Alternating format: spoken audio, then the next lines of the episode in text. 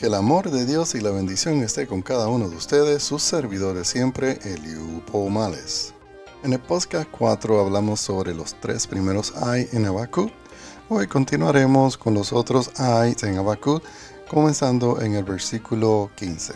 El cuarto ay en Habacuc expresa el tema de la deshonra. Él nos deja saber que este pueblo babilónico no le bastaba con ellos estar en deshonra, sino que instigaban a otros a su deshonra también. Pero Dios les asegura que de la misma amargura que ellos habían llevado a otros, ellos mismos probarían de su propia copa de amargura. Como vemos en Jeremías 25:27, les dirás, pues, así ha dicho Jehová de los ejércitos, Dios de Israel, bebed y embriagaos, y vomitad y caed y no os levantáis, a causa de la espada que yo envío entre vosotros. El versículo 19 podemos ver el quinto ay. En este se expresa el tema de la idolatría. Habacuc comienza con una amonestación a los que adoran otros dioses que no hablan, no caminan y no pueden hacer nada por ellos ni por ellos mismos. Habacuc le hace una pregunta irónica porque su contestación es negativa. ¿Podrá él enseñar? Él expresa la ignorancia del ser humano que confía y pone su esperanza en ídolos que están cubiertos de oro, y su reflexión es exterior, pero interiormente no hay una reflexión, los cuales sus bocas no pueden pronunciar palabras ni caminar por ellos mismos.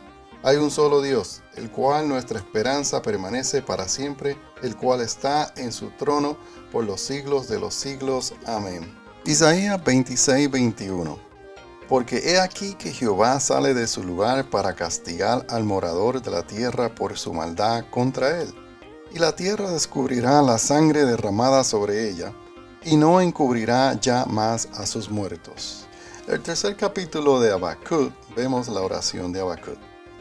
Las oraciones vienen de un término hebreo de una raíz que significa dirigirse a un juez solicitando una decisión favorable.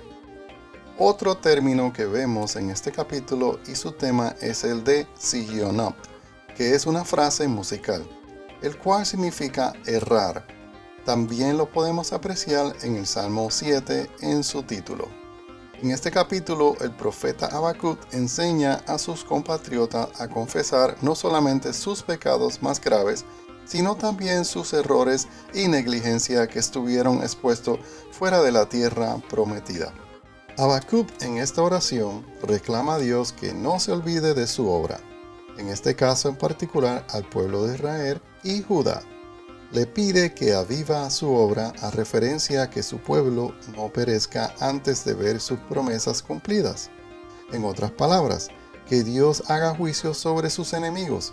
Abacú continúa apelando a Dios que no se olvide de sus grandes manifestaciones de su gloria en el monte Sinaí, como base para que Dios avive su obra ahora.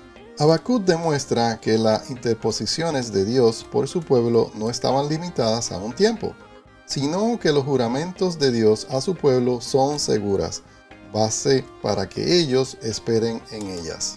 Habacuc le asegura al pueblo que Dios estaba pronto a cumplir sus promesas, su liberación de sus opresores, así como lo hizo en el pasado, y cumplió sus promesas.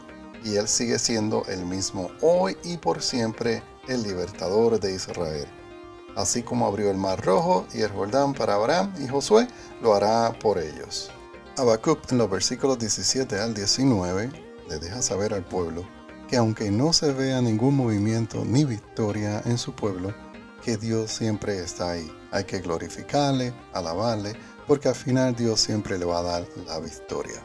Espero que haya sido de bendición para ustedes este estudio sobre el libro de Habacuc que Dios me los bendiga y nos vemos en el próximo podcast.